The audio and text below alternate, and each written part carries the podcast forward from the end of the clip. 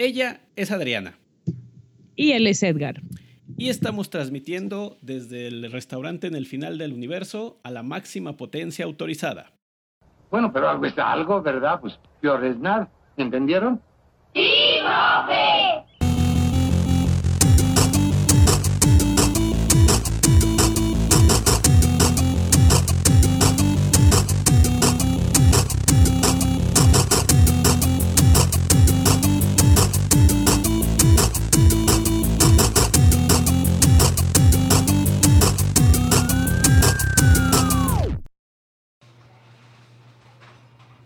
Buenos días, buenas tardes, buenas noches a la hora que nos estén escuchando. Bienvenidos a otro episodio más de 42, la respuesta a la pedagogía, el universo y todo lo demás.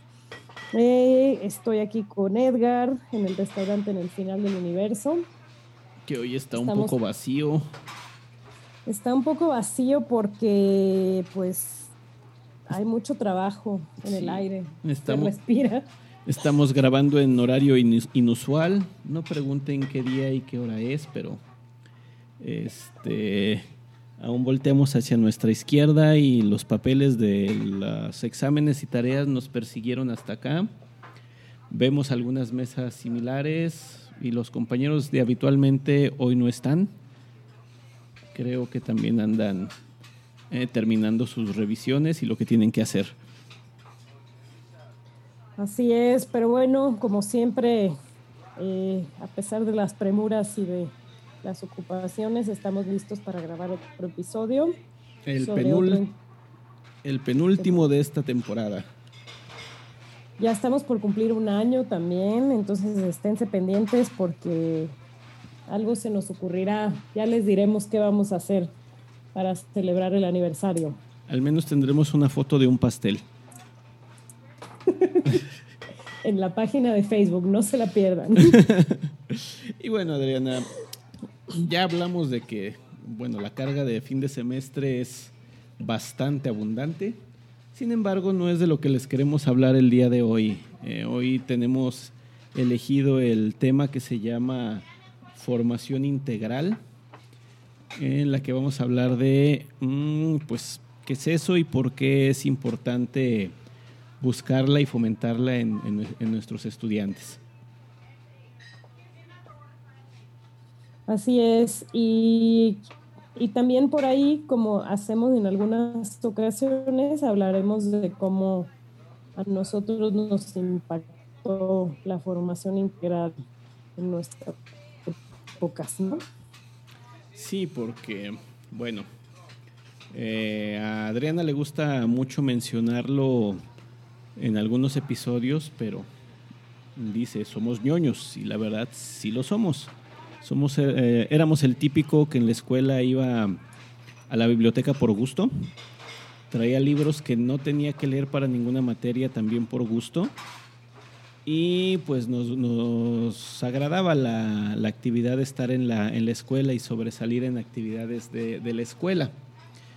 Pero eso es solamente una faceta o una de las cosas que, hacemos, no es lo único a lo que nos dedicamos porque, pues, este, en mi experiencia, en lo que he visto, creo que es un poco peligroso que una persona se dedique exclusivamente a una cosa o tratar de sobresalir solo en una, eh, en una cosa. No sé qué, tú, qué piensas tú al respecto, Adriana. Sí, eh, yo como, como alumna y como profesora, los alumnos que, se dedican exclusivamente a la escuela, a, las, a la carga académica como tal, eh, para empezar, no son buenos trabajando en equipo, ¿no? O sea, eso lo viví como, lo viví como alumna y, y lo he vivido viendo lo que hacen mis, estudiantes. Eh, no son buenos trabajando en equipo y no desarrollan algunas, o sea, trabajar en equipo es una, es, una de tantas habilidades que, se desarrollan teniendo otras actividades, ¿no? cuando sales de la escuela, pues no eres una isla, o sea, no llegas al trabajo y te dicen, sí, mira, te vamos a encerrar en un cuartito que realices tu trabajo bajo llave y, y, este, y a las seis de la tarde te abrimos para que te vayas a tu casa. En el sótano, con un foco nada más, puerta cerrada y te pasamos comida abajo de la puerta. Sí, no, o sea, tienes que negociar, tienes que eh, hablar con otras personas, tienes que eh, pedir retroalimentación, o a veces no la pides, pero, igual te la dan, a veces tendrás tú que dar retroalimentación. Así es. Este, algún día te van a promover de puesto y vas a tener que, ser un líder y tomar decisiones por otros. Este, un día no vas a, no te va a ser suficiente con lo que ganas y tendrás que pedir un aumento, etcétera, ¿no? Emprender emprender, a veces tendrás que proponer cosas. Entonces, todo eso pues se desarrolla con una formación integral, no nada más con el trabajo per se de la escuela, sino con todas las cosas que haces en la escuela. Sí, eh, sobrevivir es una, una misión complicada. Digo, ya no estamos en la época donde Sobrevivir significaba no dejarte comer por las fieras, no comerte esa valla roja que es venenosa, no caerte al río o a un precipicio y encontrar un lugar este, lo suficientemente cálido para no morir de frío, entre otras cosas. Ya, ya no estamos en ese, en ese nivel en la civilización actual, pero mm, también mantenernos vivos en un nivel aceptable para las condiciones que queremos, pues involucra que desarrollemos un conjunto de múltiples habilidades. Eh, tenemos claro que la escuela está enfocada a desarrollar un tipo de, habilidades, la del razonamiento, la del analítico, lo de poder hacer algunos juicios sobre información, lo de investigar y pues también trabaja un poco la, memoria. Por eso que acabas de mencionar, de, poder negociar, de trabajar en equipo, de pararte enfrente de alguien y, exponerle un punto con claridad, el mismo darle retroalimentación o recibirla sin enojarte cuando te la, te la están diciendo, pues son, son cosas que no se desarrollan nada más en, el, en un trabajo en aula, viendo problemas, memorizando cosas o analizando datos muy, muy, muy técnicos. Hay que incluir un conjunto de, de otras actividades que permitan que eso pueda pulirse. Exactamente. ¿Cómo qué actividades? Nada más para no abandonar esto, me viene a la mente lo que pasa con muchos deportistas profesionales. Sobre todo, mm, yo soy fan del fútbol, no me odien, no, no le voy a la América. Este, pero muchos de, los casos de, gente que se dedicó al fútbol de manera profesional, aunque ahorita uno es presidente municipal de, un, de, de una ciudad aquí reconocida, que lo único que supieron hacer o lo único que quisieron hacer fue dedicarse al fútbol. Y saben que el fútbol es, sobre todo a nivel profesional, tiene una duración determinada. Después de los 30 años ya no es tan fácil que sobresalgas igual y a los 35, 36 años ya te, te retiras. Entonces, si no aprendiste a hacer ninguna otra cosa más que corretear una pelota y pegarle con los pies, después de eso todo lo que pudiste haber ganado se acaba pronto y realmente no haces muchas cosas. A veces salen los reportajes de los futbolistas retirados y los ves y dices, ¿Y él por qué está viviendo en un refugio? ¿Por qué anda con esos zapatos si solía pues andar en, el lujo? Es porque pues la única habilidad que tenía era esa y no buscó lo de desarrollar alguna, alguna otra.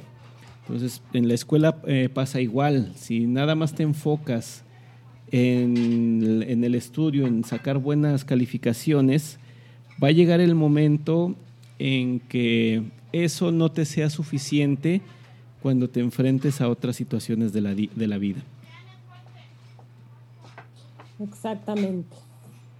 Pero bueno, te preguntaba, ¿qué, qué actividades?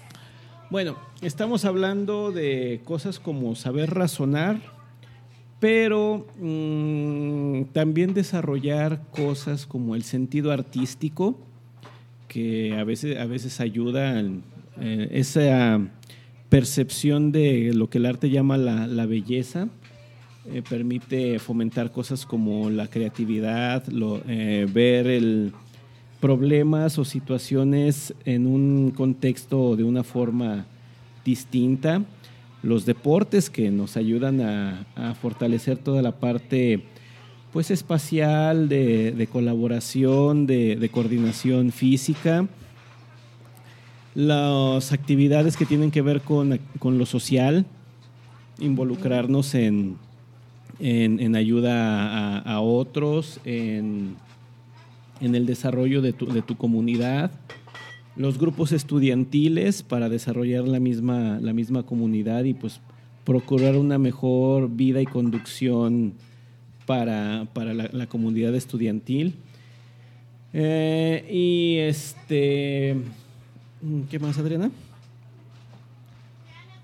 Pues mira, eh, te puedo dar algunos ejemplos de, de cosas que he visto que hacen los alumnos sobre todo me resuena en el contexto del temblor. Eh, hay un grupo de, hay una brigada de protección civil conformada por estudiantes que desde los primeros minutos del temblor se pusieron las pilas y ellos fueron los que estuvieron moviendo escombros, dando primeros auxilios. Ellos tenían un entrenamiento de búsqueda y rescate. Entonces, eh, pues es interesante ver cómo algo que ellos, a lo que ellos se anotaron voluntariamente como una actividad para, no sé, como, como una actividad no, o sea, que ni siquiera es como, quiero decir divertida, quiero decir que no es divertida, pero pero es más como de compromiso, ¿no? Eh, resulta que, la, que en ese momento la pudieron poner en práctica en, el, en, un, en un contexto real, real y extremo además. y, y, pues estos muchachos, y pues gracias a estos muchachos, pues en el campus hubo de de un daño muy, muy grave en, el que había, este, que éramos, estábamos en el campus alrededor de 8 mil personas. Pues las, las pérdidas fueron, o sea, no sé, no quiero decir las pérdidas fueron mínimas, pero hubo, de 8 mil personas hubo 40 heridos y 5 fallecidos. En proporción con el número de las personas que estaban allí, sí, es menor, pero así funciona la estadística. Este, pero sí, o sea, es una, algo, algo que, ayuda, que no, no te lo aprendes yendo a tus clases de, diario, porque esas están dedicadas a, otra cosa. Digo, Exactamente. para un tema así, este, de un personaje que reconoce la mayoría todavía en la actualidad, el señor Steve Jobs, cuando dio un discurso en la Universidad de, Stanford, contó una anécdota que yo me acuerdo mucho de, ella. Lo enmarcó en algo que decía, ten fe en que lo que hagas en algún momento va a encajar, va a encajar con lo que, con lo que estás haciendo. Conectar los puntos. Conectar los puntos, exactamente. Que hablaba de que cuando dejó la, de estudiar se metió a un curso de, tipografía, de diseñar, de diseñar letras y que eso a la larga ayudó a que cuando estaban diseñando el sistema operativo de la Mac, este, escogieran las letras que se vieran bonitas. Es decir, que gracias a eso ahora todas las computadoras utilizan tipografía estéticamente bonita y no se ven feas como la terminal de las computadoras de los años 50 y 60. Entonces, ese tipo de actividades eh, a veces ni siquiera sabes en lo que te van a, ayudar, pero a la larga, en algún momento, eh, cuando, justo cuando lo necesitas, ahí está la habilidad y naturalmente sale y no te quedas pasmado o congelado o ahí nada más esperando a ver qué, qué, pasa, porque pues naturalmente traías eso. Y digo, los muchachos que mencionas no solamente tenían eso, también tenían ese impulso de liderazgo, de colaborar, de poder hablar, de poder ponerse al frente para dirigir en una, en una situación difícil y en algo que a lo mejor el resto de la gente no sabía cómo acomodarse, no sabía cómo organizarse, no sabía qué decir, hacia dónde moverse. Que reitero, no es otra, no es algo que, aunque queramos, digo, los, tú eres profesora de, español y expresión verbal. Aunque los pases a exponer y queramos que en esa clase aprendan todo lo que tiene que ver con comunicarse bien, pues no es, no es como que nada más allí lo van a, lo van a lograr. No, lo que me lleva a mi experiencia eh, de, sobre formación integral. Yo quiero que sepas que estuve, estuve en teatro, estuve en pintura, pero en dibujo, ¿no? No llegué a pintura, dibujo. Estuve en teatro, estuve en dibujo, estuve en creación literaria, estuve en hawaiano y estuve en danza árabe. ¿En serio? No, o sea, no todo al mismo tiempo. no todo al mismo tiempo, lo probaba en diferentes semestres. Decía, ah, este semestre voy a meter a danza árabe. lo mío, lo mío siempre fue teatro. O sea, teatro no sabes. Este, sufro de severos traumas por no haberme dedicado al teatro. Pero lo bueno es que ser profesor es una, es una tarea que, se vale mucho del histrionismo para, para ser exitosa. Entonces ahí saco todas mis, mis, este, frustraciones y, la verdad es que me hace muy feliz ya. Pero, mm, pero bueno, aprendí algo de de todas, ¿no? De las de baile. O sea, de la de creación literaria, pues tan simple como que no podría dar la materia que doy si, no, Si, no hubiera tomado talleres de creación literaria. Eh, de, de los de baile, pues aprendí sobre la perseverancia y sobre que las cosas no te salen a la primera y está bien y no te pasa nada. De dibujo, pues aprendí a dibujar. aprendí a dibujar y dibujo ahí más o menos. La verdad es que es una, una habilidad que ya no volví a hacer nada con ella, pero me gusta dibujar.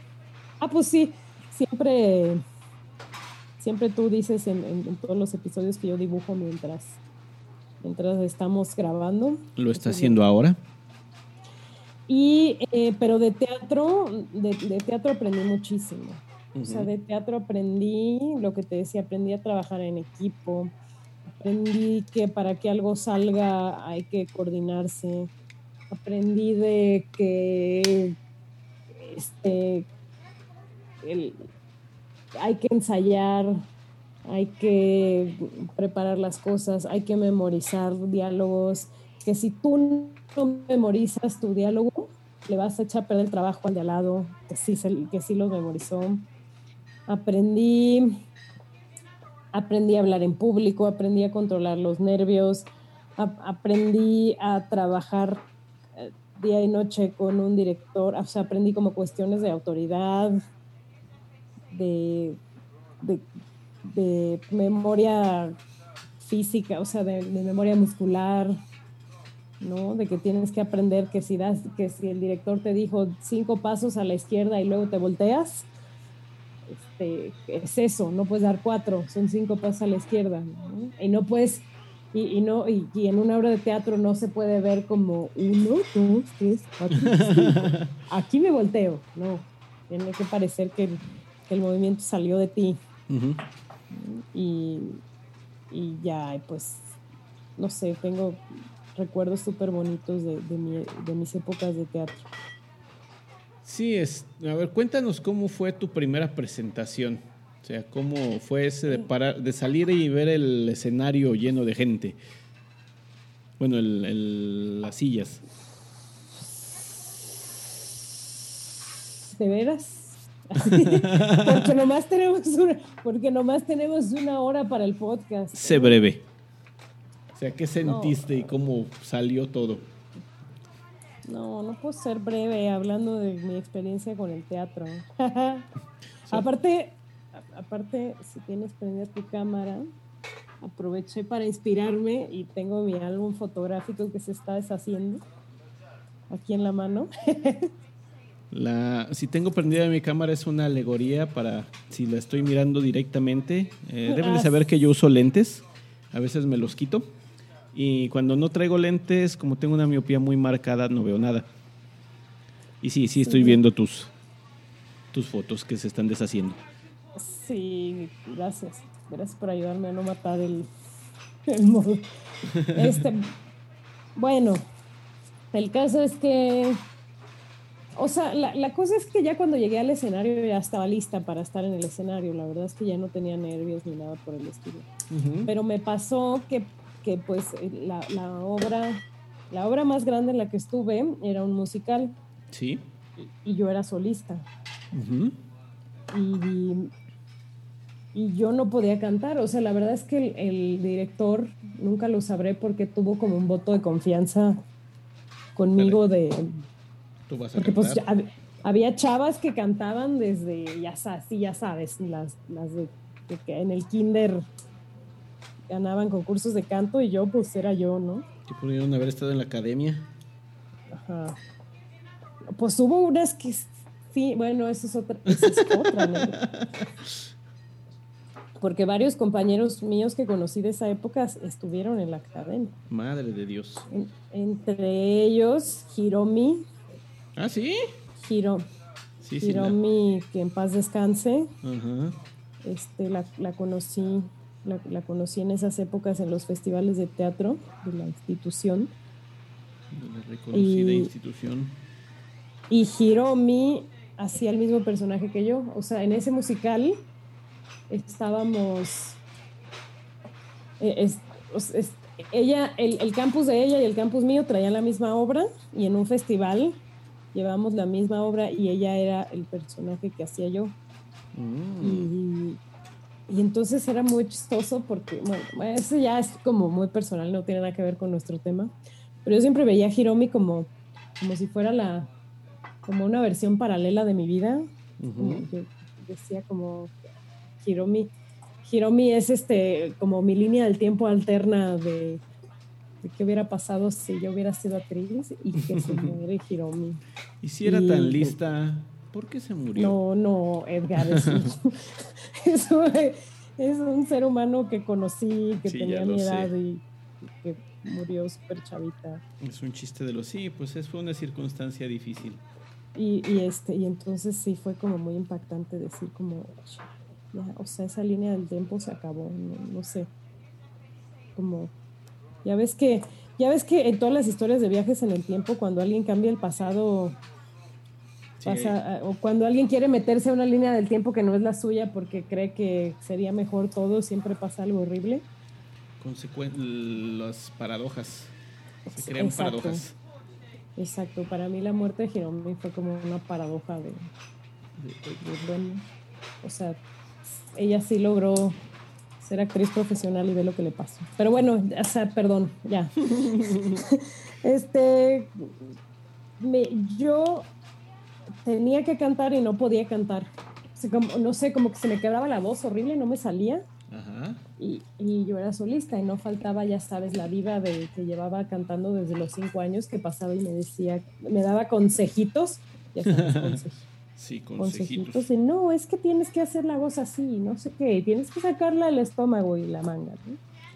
Y la manga del muerto.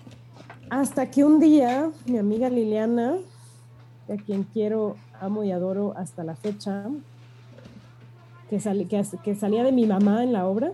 Ajá. Este llegó y me dijo, oye, pues he notado que dejas que todo el mundo te diga qué hacer y pues la verdad es que la solista eres tú, por algo te escogieron. Y dije, pues es cierto, y se lo agradeceré toda la vida. Y, ya a partir de ese momento me volví la Rachel Berry de... la Rachel Berry de Sinaloa. Si no saben quién es Rachel Berry, vuelvan a escuchar nuestro episodio de Glee. Sí, eso iba a decir. Para los que estén descontextualizados, es un personaje de Glee. Que también nos No, gusta. Y, empecé a echarle muchas ganas al canto y me cuidaba la voz y me tomaba mi tecito con limón y miel en las mañanas. Hubo una época en que para que no para no dañarme la voz andaba con bufanda Mm. en Mazatlán, Sinaloa. ¡Ay, Dios! Mazatlán, Sinaloa es una playa para los que no, no están ubicados geográficamente. Sí, entonces, sí, sí, o- un día hace calor. promedio y otro día también. La temperatura promedio en Mazatlán son como 30 grados. Y, trein- y 30 grados está a gusto. pero andaba yo con bufanda, no me fuera a enfriar la garganta. No se, le, cantar. no se le fuera a dañar ahí con un, chi- un, so- un chiflón.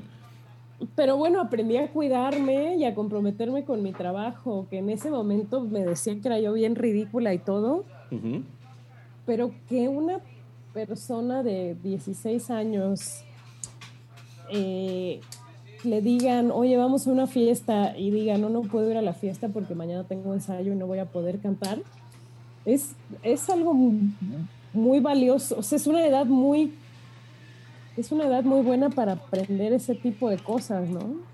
Bueno, yo lo hacía también, pero porque no me gustaba ir a fiestas. Entre otras cosas.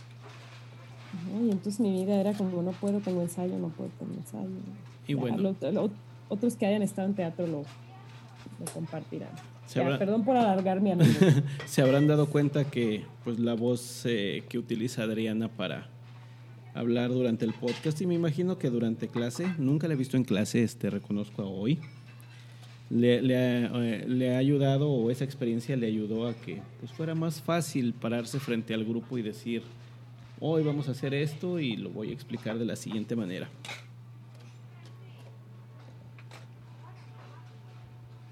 ¿Verdad, Adriana? Sí.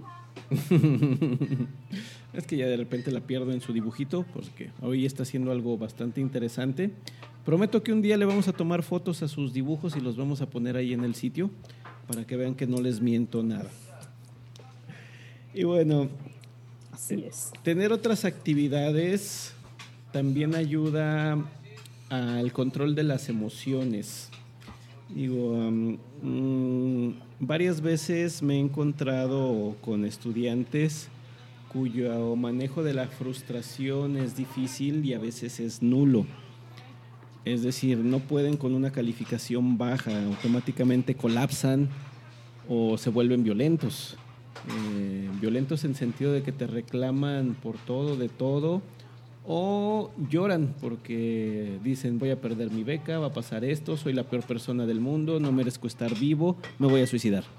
Quizá no hasta ese extremo, pero el hecho de no haber conseguido algo les causa les causa mucho conflicto, no saben cómo lidiar con, con, e- con esa emoción, eh, a lo cual pues a mí me, me lleva a acordarme de mis épocas de futbolista.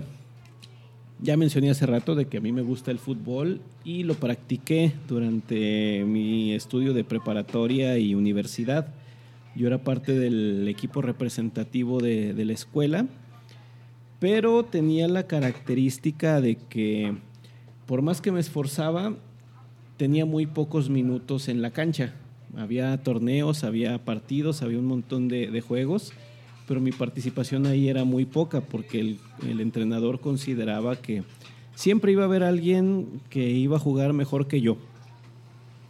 Entonces jugaba realmente muy poco y eso a mí me, me hacía sentir enojado, triste, este, pues, contrariado de saber por qué diablos esta persona no me ponía a jugar. Pero pues este, yo de ahí aprendí, aparte de lo de trabajo en equipo y colaboración, de que mm, realmente el objetivo de todos es más grande que el, que, el mío, el mío nada más. Y pues de esa manera yo sabía sobrellevar bien la, la, frustración de, no poder jugar. Digo, cuando ganábamos torneos era bien bonito porque celebrábamos todos, no nada más los que jugaron. Y pues eh, a la larga también cuando en la escuela no me iba muy bien, yo decía, bueno, este, solamente tengo que ver cómo, eh, cómo, hacerlo mejor en una, en una vez siguiente. No se acababa el, el mundo, el mundo allí. Y lo traigo al tema porque recientemente me tocó vivir una, experiencia donde tenía un grupo que lo único que hacía, sabía hacer y quería hacer era la escuela. Solamente se, dedicaban a, a, ello, sobresalían, durante mucho tiempo tuvieron las calificaciones más altas, todo el mundo los admiraba, todo el mundo les decía es que tú vas a hacer no sé qué y no sé cuánto de, lo mejor hasta que se toparon con nuestro reto y el reto se los acabó comiendo. Pero no pudieron con... Sí. No me digas, ¿el reto era matar un dragón o algo así? Más o menos. Un, hombre lobo. Ah. Este, y el hombre lobo se los comió porque tenían que trabajar en un equipo de 14 personas. Jesucristo. Sí, exactamente. A mí, a mí, ya me dio flojera. bueno, deben de saber que en un equipo de fútbol habitualmente están entre 22 y 28 personas. Entonces trabajar con 28 personas es muy distinto a trabajar en tu grupo de cuatro. Entonces ellos tuvieron esa situación y el, proyecto se los comió. Tuvieron muchísimos problemas, había una pugna interna durísima. El liderazgo era de esos del tipo destructor de yo ya tomé el liderazgo y aquí es mi reinado del terror, entonces haces cualquier cosa mal y así te va a ir. Y todo lo que podemos llamar como malas prácticas ahí salió. Eh, entonces el resultado fue para ese grupo muy, muy complicado. Pero eh, el hecho de que lo aceptaran y que lo, y que lo que pudieran lidiar con él les costó muchísimo, muchísimo trabajo. Y los profesores nos preguntábamos, ¿por qué? ¿Por qué les está costando tanto trabajo aceptar que se equivocaron? Que no tienen esas habilidades y que simplemente no lo pudieron, no lo pudieron hacer. Entonces revisamos el perfil de la mayoría de ellos y nos encontramos con que de los 14 había como 8, tal vez 9, que su única actividad o lo único que hacían era dedicarse a la escuela no estaban en grupos estudiantiles, no estaban en grupos en actividades deportivas, no practicaban alguna actividad artística. Entonces su única actividad era la escuela y lo único que en lo que podían sobresalir o querían sobresalir era la escuela. Y cuando se encontraron con que les negamos el aplauso y el, y el podio de primer lugar en, una actividad con nosotros que era de la escuela, pues simplemente se vinieron, se vinieron abajo porque para superar eso necesitaban otras habilidades que no habían podido, no habían podido desarrollar. Después del análisis eh, nos enteramos cuál era la, probable causa y pues nos dimos cuenta de lo importante que era que no te dedicaras nada más a la, a la escuela y que tuvieras algo más que, que hacer por allí. Digo, este, algunas personas le dedican tanto a las actividades extracurriculares que dedican la escuela y viceversa. Entonces ese balance a veces es difícil de alcanzar, pero yo, yo diría que en un punto sí se puede. Sí, bueno, eso también es parte de mi experiencia en el, en el teatro. Empecé a valer gorro con matemáticas, como siempre, porque estaban en teatro y ya sabes, me aplicaron la de o te aplicas o te sacamos de teatro. Sí. Y, y pues no. ¿Y te sacaron de teatro? No, no me sacaron de teatro, pasé matemática. Pensaste. Así es. sí, pero pero también es una gran habilidad, ¿no? El saber que tienes que atender a varias responsabilidades y no descuidar ninguna. También aprenderlo a los, a los 16 años es una muy buena edad para, para adquirir eso, ¿no? Bueno, cualquier hora es, digo, cualquier edad es, es, relevante que, que, no lo hagas, nada más, que no, nada más te dediques a una, a una cosa, porque ese balance de, de la vida es el que te puede mantener cuerdo o te puede volver loco.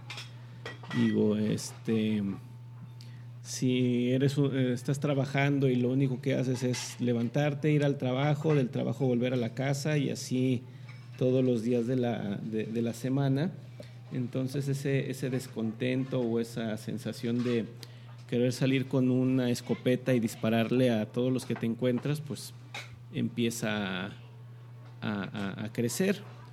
Eh, yo veía como pues, eh, mal a las personas, bueno, era muy joven entonces, pero veía mal a las personas que, o a, los señores que se juntaban a jugar que al dominó, que en, los jueves, o se iban a, jugar al fútbol sábado y domingo, y bueno, lo veía mal porque se echaban sus cervezas y no era nada más para rehidratarse. Pero creo, creo que eso les mantenía un poco la, la, cordura de decir, bueno, estoy conviviendo con otras personas, estoy desarrollando otras, otras cosas, que no es nada más el, lo de siempre de estar al teléfono atendiendo gente o resolviendo cosas en un Excel o este, viendo, viendo números en una pantalla o haciendo presentaciones de PowerPoint, como a mí me pasó en una experiencia de trabajo hace tiempo la cual todavía recuerdo y digo, qué triste era eso. Pues sí. pues, pues, sí, es la misma experiencia de trabajo de la que hablamos siempre. Sí, esa. Ah, mira. qué, curioso. Bueno, pero hasta ahí había un equipo de fútbol, recordarás. Sí, pero yo no estaba ni en un equipo de fútbol, no no leía, no, no hacía otra actividad más que ir al trabajo, odiar la ciudad en la que estaba, encerrarme en el en donde me alojaba y este y ya. Y además era muy ay, es que esa empresa ah. era, era muy este como que te premiaban que no tuvieras vida, ¿no? No, era como, ay, qué padre. había alguien de iniciales JR, que era como, ay, no tiene novia, no tiene esposa, está casado con la empresa. ay, que es el mejor empleado de todos los empleados. JR. Este, y nosotros en el aula, a mí, a mí me toca verlo, verlo mucho porque a veces tengo alumnos que en la academia o en, actividades académicas no son los más brillantes, pero entienden muy bien que cuando algo no sale, no pasa absolutamente nada, es decir, no es el fin del mundo. Siempre tienen algo más en que dicen, bueno, si en esto no, no sobresalgo, puedo, tengo más cosas, tengo más de qué de agarrarme y eso mismo les ayuda a ir cumpliendo, a ir llevando cierto nivel y a veces hasta excederlo. Porque de repente, eso mismo eh, me pasa con un alumno en este semestre que había estado teniendo dificultades para entender un tema de, programación, pero él entiende el lenguaje musical y yo también, y yo también, no al mismo nivel, pero, pero los dos nos entendíamos. Entonces, eso me ayudó a explicarle el tema en términos de música. Le dije, mira, imagínate que estás haciendo un acorde, entonces ya sabes cómo se construye el acorde. Tu fundamental, tu tercera, tu quinta. Bueno, en estos aspectos, lo que estamos programando es algo parecido. Tu fundamental es esto, tu tercera es esto, tu quinta es esta. Tú no puedes ir de aquí a acá, este, nada más en el, en el, en el aspecto, en la de la forma que tú quieras porque se oye mal o no funciona, no funciona bien. O si quieres hacer una variación, pues puedes hacer esto y puedes hacer esto otro. Y me lo entendió bien. porque era otro, era un lenguaje que él sí entendía más fácilmente, entonces pudo encontrar esa asociación de, de, temas para conectarlo con, con, una información que se presentaba de, de, manera, de manera distinta. Pero era porque traía esa, esa otra habilidad y simplemente la utilizamos para, para juntarla con, con, algo nuevo o con algo con lo que tenía este, dificultad que si nos hubiésemos empeñado como siempre a siéntate, lee el libro, practica un millón de veces las mismas líneas de código, pues iba a aprender a replicarlas, pero nunca iba a entender de qué, de qué estaba hablando. Y ahora, eso conecta con otra cosa que es muy importante, que es que los profesores por ahí tenemos una obligación de hablar varios idiomas, varios, no varios idiomas reales, pero tienes que entender, o sea, estás obligado a entender el idioma de, lo que les interesa a los alumnos. obviamente no vas a poder saber de todo, pero, pero sí hay una, hay una obligación de, de saber un poquito de música. O sea, yo soy, yo doy clases a todas las carreras, ¿no? A diferencia de ti que tienes como, como un área muy específica por, por mis clases por mis clases pasan médicos, físicos, este, comunicólogos. Entonces yo tengo que estar más o menos cercana a su mundo para poder, eh, para, poder acercar el conocimiento a lo que ellos necesitan. Y tengo por ahí un, alumno que es eh, que estudia este, ingeniería en física física aplicada, no sé, una cosa así. Sí. Y creo que había platicado de él en el podcast pasado, ¿no? Sí, era el que mencionaste en el anterior. Ah, el que no, el que no quería, no encontraba documentos sin juicios de valor. Ajá, ese, mismo. Ah, ah, claro. Este. Él, él me cae súper bien. Está haciendo su trabajo final sobre, sobre Schrödinger. Y pues yo no soy física, pero esas cosas me interesan, siempre me han interesado mucho. El del gato. Puedo hablar con él, o sea, imagínate qué clase de profesores que seríamos si no pudiéramos como, como decir, ah, el del gato, y le conté ahí el chiste de que van Heisenberg y Schrödinger en un carro a toda velocidad. en el chiste, queridos escuchas porque es largo. Pero bueno, eh, no, este, qué bueno que conectas con ese tema de la música porque sí, tenemos que como profes, eh, apelando a esta necesidad de, la formación integral, también ser capaces de, de, brindar esa formación integral. Sí. Nosotros. Y, bueno, yo, yo lo menciono porque no era el hecho de, usar la, la, música como tema concreto.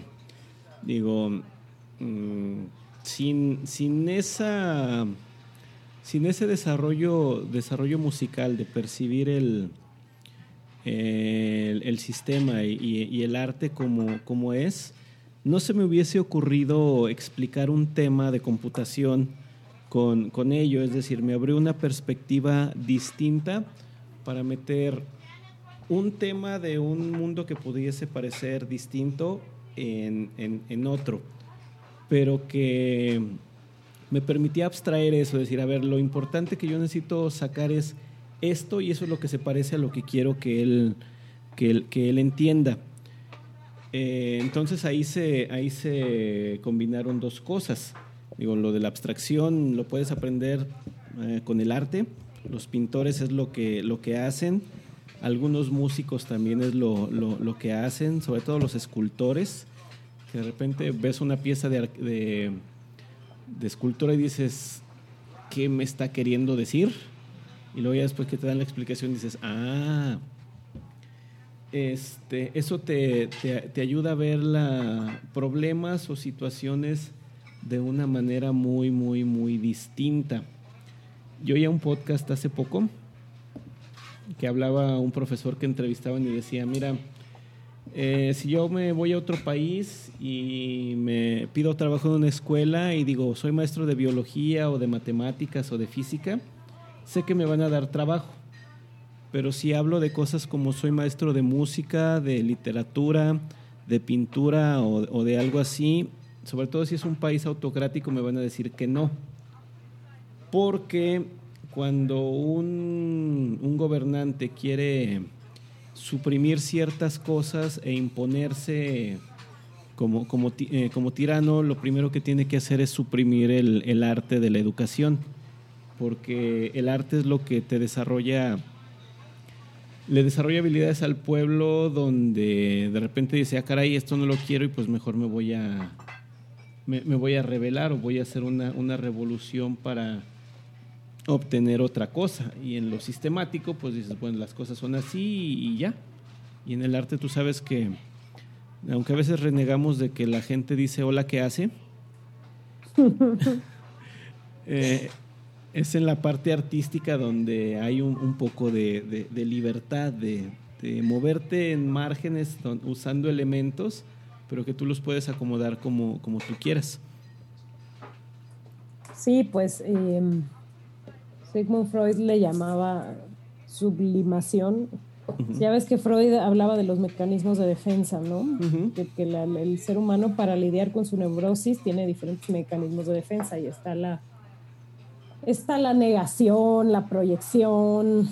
Eh, o sea, eh, obviamente esos ya se tradujeron como, como a otros ámbitos, pero él decía que el único mecanismo de defensa sano y socialmente aceptable y que te hacía bien era la sublimación, que es convertir tu neurosis en un, eh, en un producto artístico que valga la pena, ¿no? Ya sea en una obra literaria, en un poema, en una pintura, en, trabajar más duro para sacar un trabajo rápido, etc.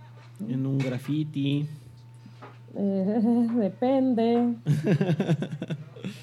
depende dónde y cómo el graffiti. Tengo un, amigo por allí que dice que no importa cómo el graffiti es expresión y por lo tanto es arte, aunque transgreda la, ley o, las convenciones sociales. Digo, sí, mm. pero no. O sea, pero hay leyes. exactamente. Esa es, lo, esa es la parte que yo le discuto también.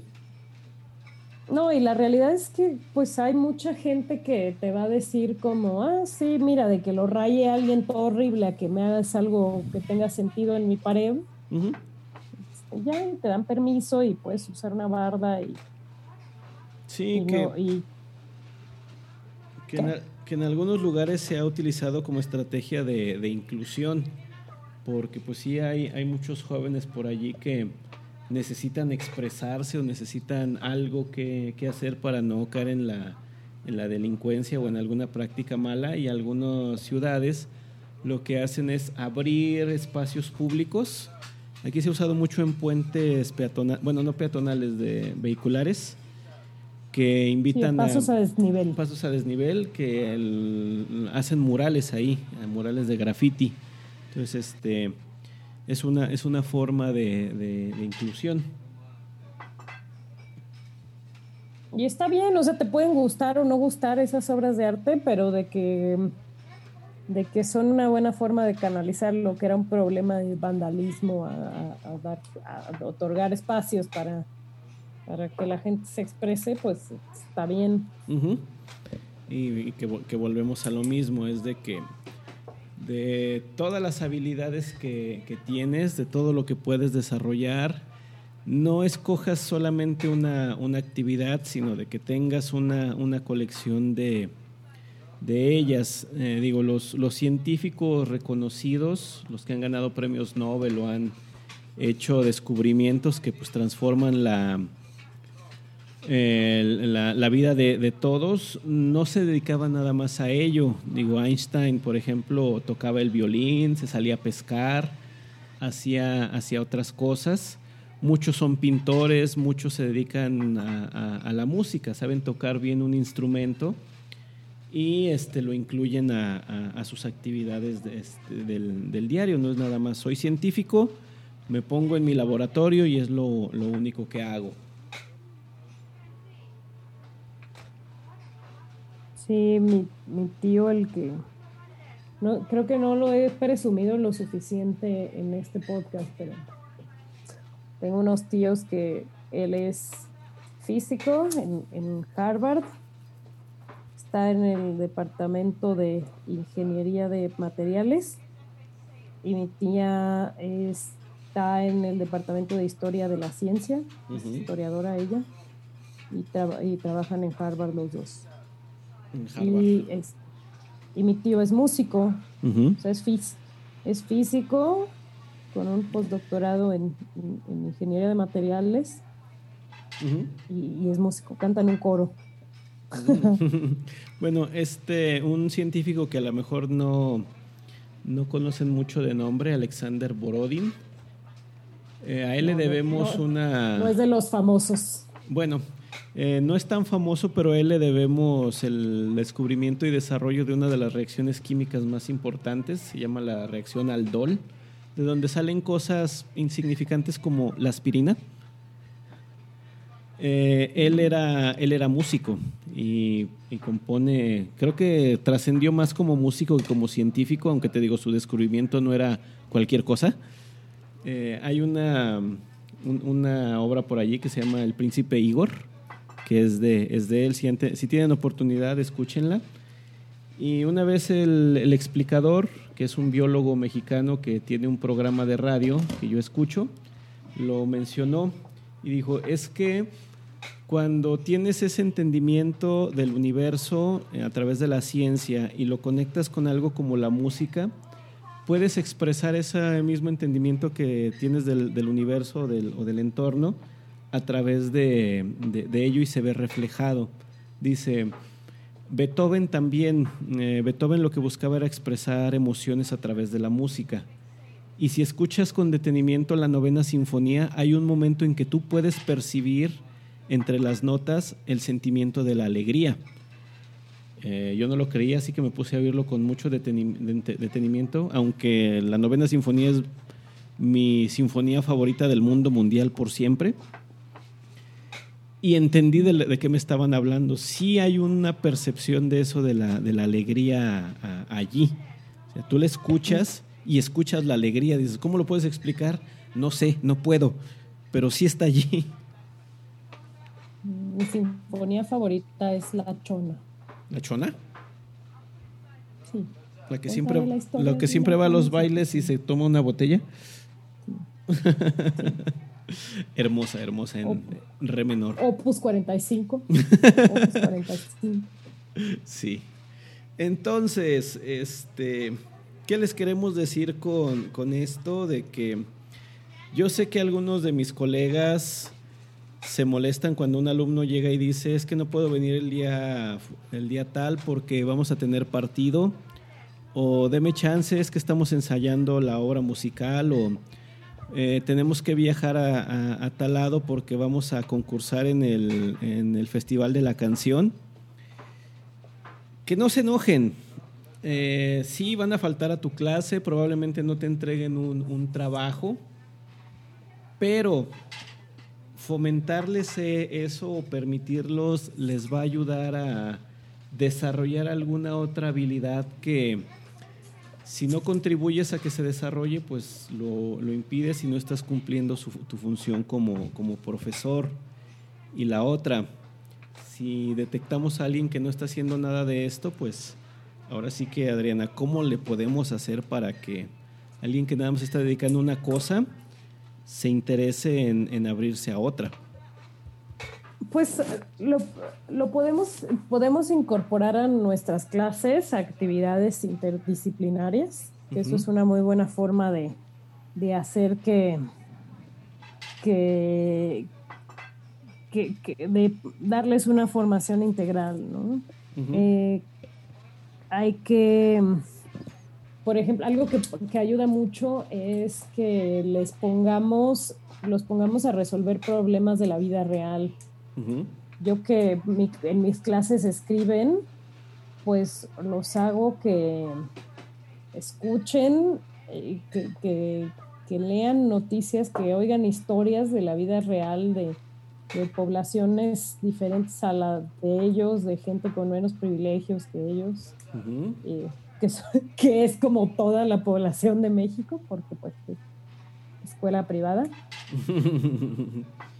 y este y que y, que lo, o sea que, que, la, que, lo que hagan no tenga nada más que ver con la materia, sino con el mundo real, ¿no? Es como lo que puedes hacer desde tu, desde tu metro cuadrado eh, o sea, que, tratar de enfrentarlos al mundo, a, la, vida, hablarles de lo que con lo que se van a topar allá afuera. ¿Tú qué haces, por ejemplo? Yo me pongo a tocar el bajo eléctrico enfrente de ellos. Para mostrarles que, bueno, lo uso para explicar temas, pero para que vean que hay una manera más de, de, hacer las cosas. La primera vez que lo hice me moría de miedo, porque estaba ahí con mi amplificador, con mi instrumento colgado del, del, hombro. Empezaron a llegar y me veían así como que raro, ¿y este loco qué va a hacer? Este, entonces di la, di la clase cantando y tocando.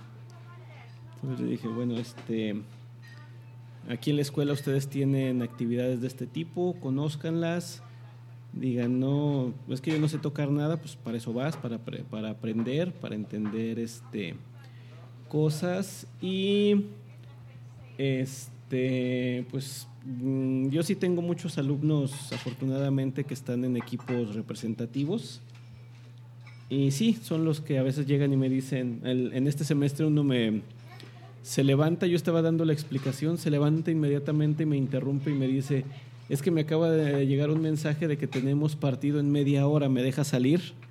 Y yo me quedo viéndole, me enseña el mensaje ahí enfrente, y digo, pues córrele, pero ganen, si no te voy a dejar doble tarea. Entonces que se vea esa, esa disposición de, ok, sé que aquello que estás haciendo también es importante, sé que te va a ayudar en algo, entonces ve y hazlo sin preocuparte tanto por esto, pero no se te olvide que también hay que hacerlo. Entonces vamos a encontrar un modo de, equilibrarlo. Sí, eso te iba a decir, ¿no? Eh, otra manera de ayudarles, nomás que ellos no lo van a percibir como ayuda en, el momento, pero es, eh,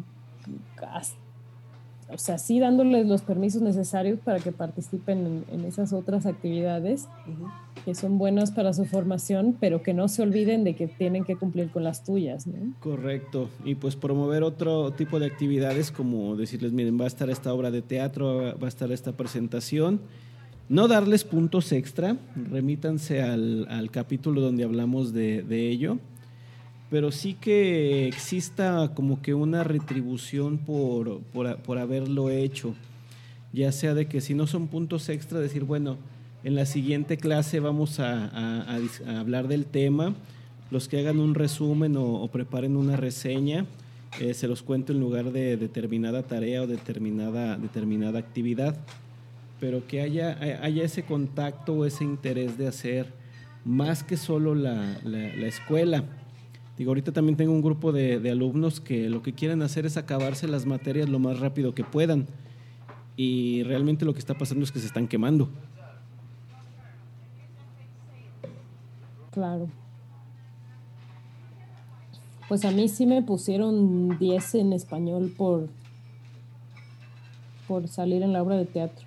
Sí. O sea, no sé, el, profe, yo creo el profe de español dijo, dijo como, ah, pues una, una, alumno menos que calificar y dijo, ah, pues, pues Adriana y a Luis, este, por haber salido en la obra de teatro, tienen 10 en este parcial. Tienen 10 y háganle como quieran. Pues no, no sé, o sea, hoy como maestra digo, ay, profe flojo. pasa, pasa. ¿No? Porque pues, o sea, la verdad es que no me parece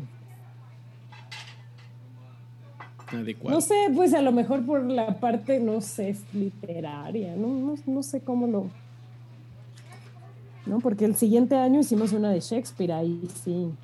De Igual ahí sí estaba más. Está, pero bueno, no sé. Gracias, profe de español. Sí, digo, este, yo sé que eso de eh, lo, hago, lo cuando, que, puede parecer de lo hago cuando yo quiera, no simplemente entenderlo y decir, bueno, sé que estás en esto, pero recuerda esto también. Son importantes los dos, entonces con esto vas a aprender también a encontrar el, el- el balance de cuándo vas a tener que dejar uno, cuándo vas a tener que dejar el otro y cómo planificar para que los dos quepan. Si no, este, a la larga, pues uno, uno se descuida y a lo mejor te va a hacer falta. Digo, yo sí extraño esas clases de, de matemáticas a las que no fui, porque después, ¿cómo sufrí en los exámenes? Claro, pero aprendías, ¿no?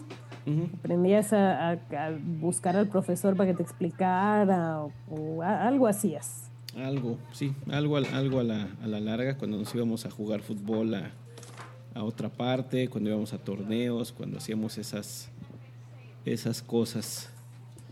Que digo, este, bueno, eh, ya hablamos de Steve Jobs, ya hablamos de, de, otras personas por allí, pero bueno, eh, enlazando con nuestra parte pop del, del día de hoy, decía, pues, ¿por qué es importante la, la formación integral?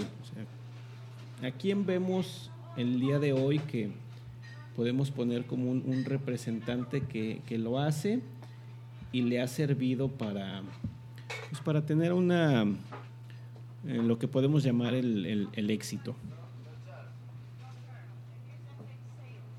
A su real majestad el señor Bruce Dickinson. Eh, aquí Adriana le llama su real majestad porque pues ella está muy metida con los británicos, le caen muy bien y el señor es de por, de por aquellos rumbos. Nah, pero no nada más por eso. también, también hay muchos británicos que no valen dos pesos, ¿eh? Bueno, bueno, pero este sí. Este, bueno, no, todos valemos. Todos los seres humanos valemos algo. Unos Pero, 50. o sea, tam- también hay personas famosas británicas que me caen mal. Sí, bueno, es como todo. Hay cosas que ni que. Tengo o no tengo razón. Sí.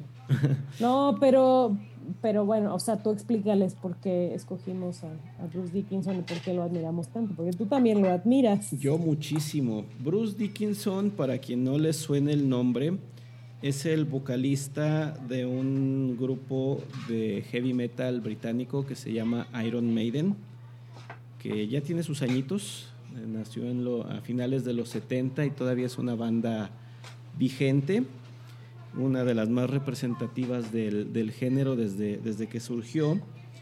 Y cuando yo los conocí hace más o menos unos 15 años, este, supe que había encontrado algo, algo que me gustaba, entonces no entendía por qué.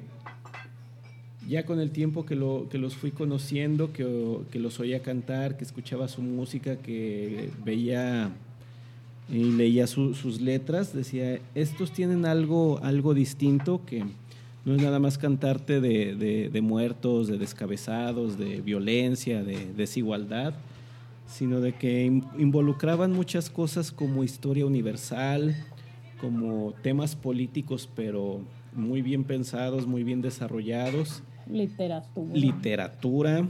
Todo un, este, un disco está dedicado a una, a un- a una obra literaria que se llama Dune. Eh, así se hubiese llamado el disco y las canciones, de no ser porque el, el autor del, del libro escribió una carta y dijo, a mí no me gusta este tipo de música, entonces no presto mi nombre y el de mis obras para ello, así que le cambiaron el nombre. Entonces Bruce Dickinson es uno de los que está atrás de, de- de todo ello. Es ávido lector, escribe, canta, no es un cantante de heavy metal como probablemente lo tengan en la cabeza que grita así del sino de que tiene una No, voz de- más entrenada. Tiene una técnica vocal muy buena. Casi podría decirte que es como un tenor de ópera. Mm, déjame ver. no sé si tenor, pero Si alcanza el Podría. tono. mm, Y entre, pero su- bueno, entre sus otras No es- habilidades, es- entre sus otras habilidades, cuéntales qué más hace Adriana. O sea, es un gran, Sí. una superestrella del rock, pero ¿qué más hace? no, sí. No, sí, sí es tenor, perdone usted. Sí. Sí, ¿qué- sí, es tenor. También son, ta- también son tenores, por si te lo preguntas, Paul McCartney, Freddie Mercury, Bono, Robert Bon- Plant, John, John Bon Jovi, Steven Tyler, Elton John, Michael Jackson, Justin Timberlake y The Weeknd. También este Bon Jovi, ándale. Esa no me la esperaba. Bon Jovi es tenor. Bueno, hay unos que, se, que les llaman co- contratenores, creo, se llaman, que, son los que cantan como, como, como este, como Kurt, el de Glee. sí. Sí, que, que son casi, casi voz de mujer. El alto. Ah, bueno, X. X, perdón, ¿qué me habías preguntado? Bueno, que dijimos, él es una superestrella del rock, pero ¿qué más? ¿Qué, qué otros talentos tiene? Bueno, Bruce Dickinson eh, es además piloto, aviador, y, y no, y no es como de hobby, sino que él maneja, bueno, él pilotea el avión de las giras de Iron Maiden. Ujú. O sea que si ustedes van a un concierto de Iron Maiden en un país que no sea Reino Unido, el fulanito que canta, que además tiene la voz súper bien entrenada, piloteó el avión en el que llegaron. Sí, o sea, él, él lleva a la banda. Exactamente.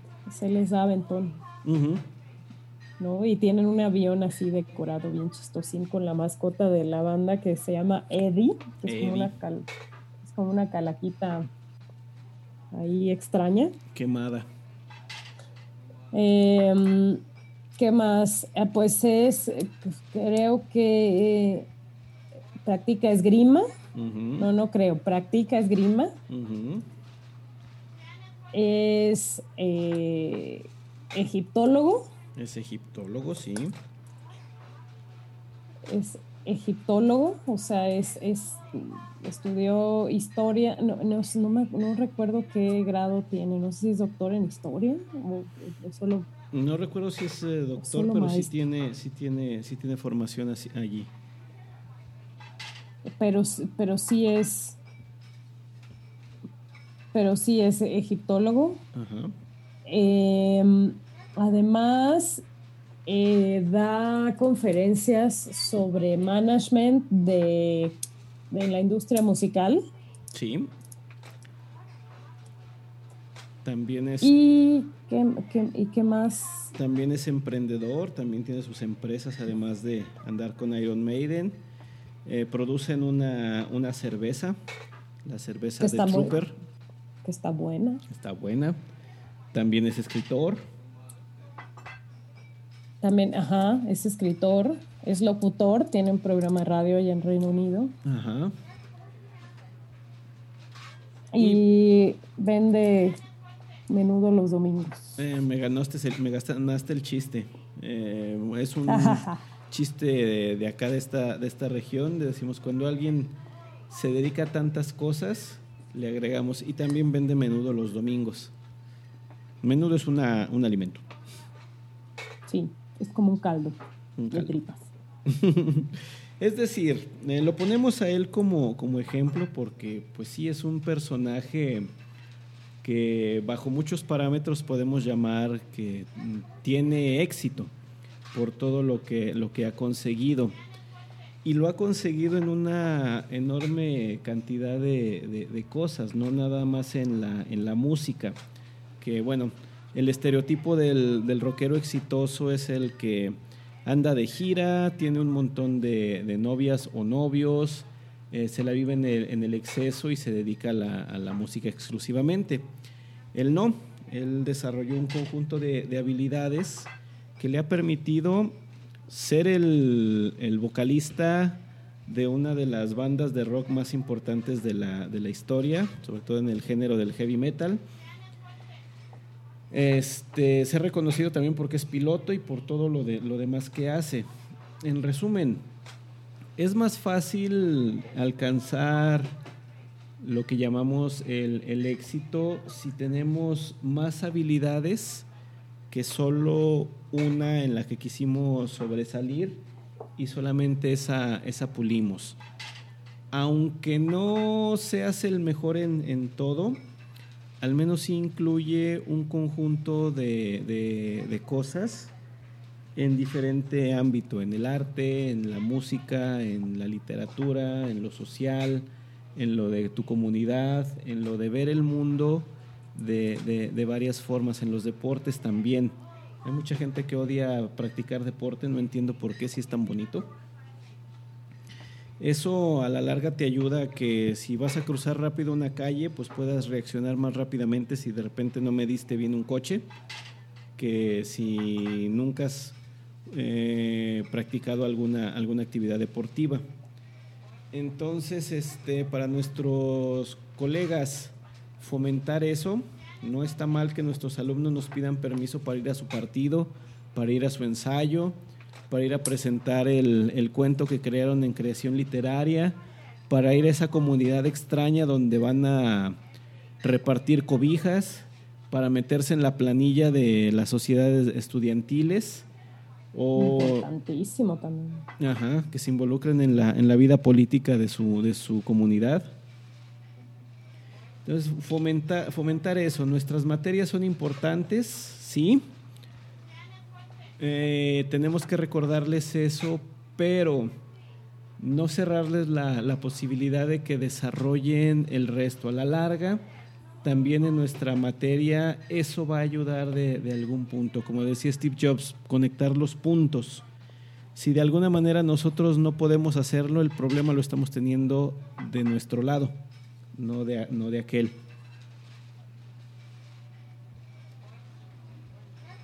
Exactamente.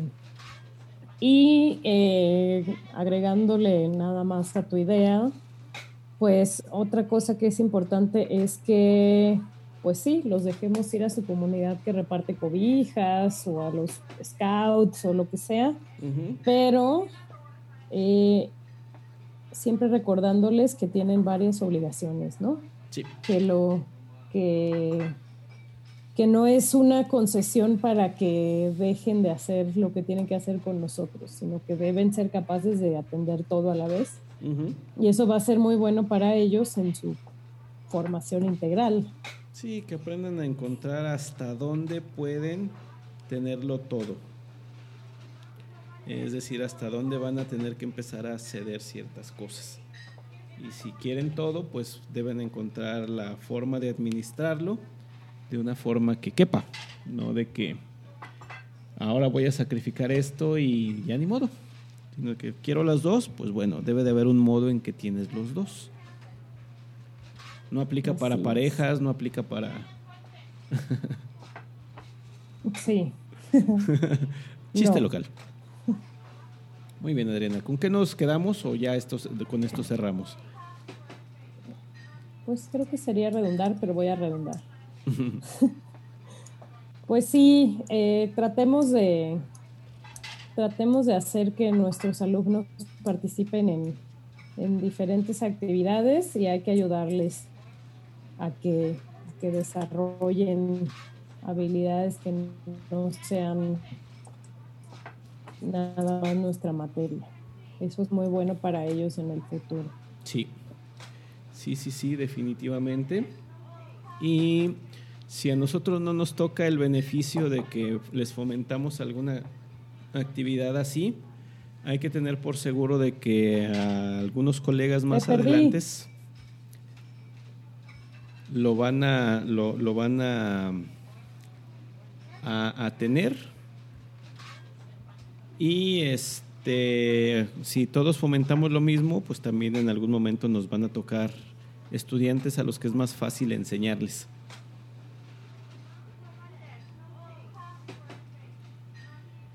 Y bueno, Adriana, eh, ya nada más hay que recordarles nuestras redes. En Twitter y en Facebook nos encuentran como Pedagogia 42, también nuestra web 42.edgarfernandez.com. Ahí pónganos comentarios sobre el episodio, sobre sus preguntas, qué otro tema quieren escuchar. Ya vamos a terminar esta temporada, así que queremos preparar la tercera temporada y qué mejor que nos propongan ustedes los temas de los que, los temas de los que quieren que, que hablemos. Y por último, también pedirles una reseña en iTunes. Ahí pónganos cinco estrellitas y recomiéndenos con sus amigos, sus enemigos, con quien consideren que debe de escuchar esto que estamos publicando aquí. Así es, pues creo que es todo por hoy. Con esto cerramos y hasta pronto y gracias por el pescado.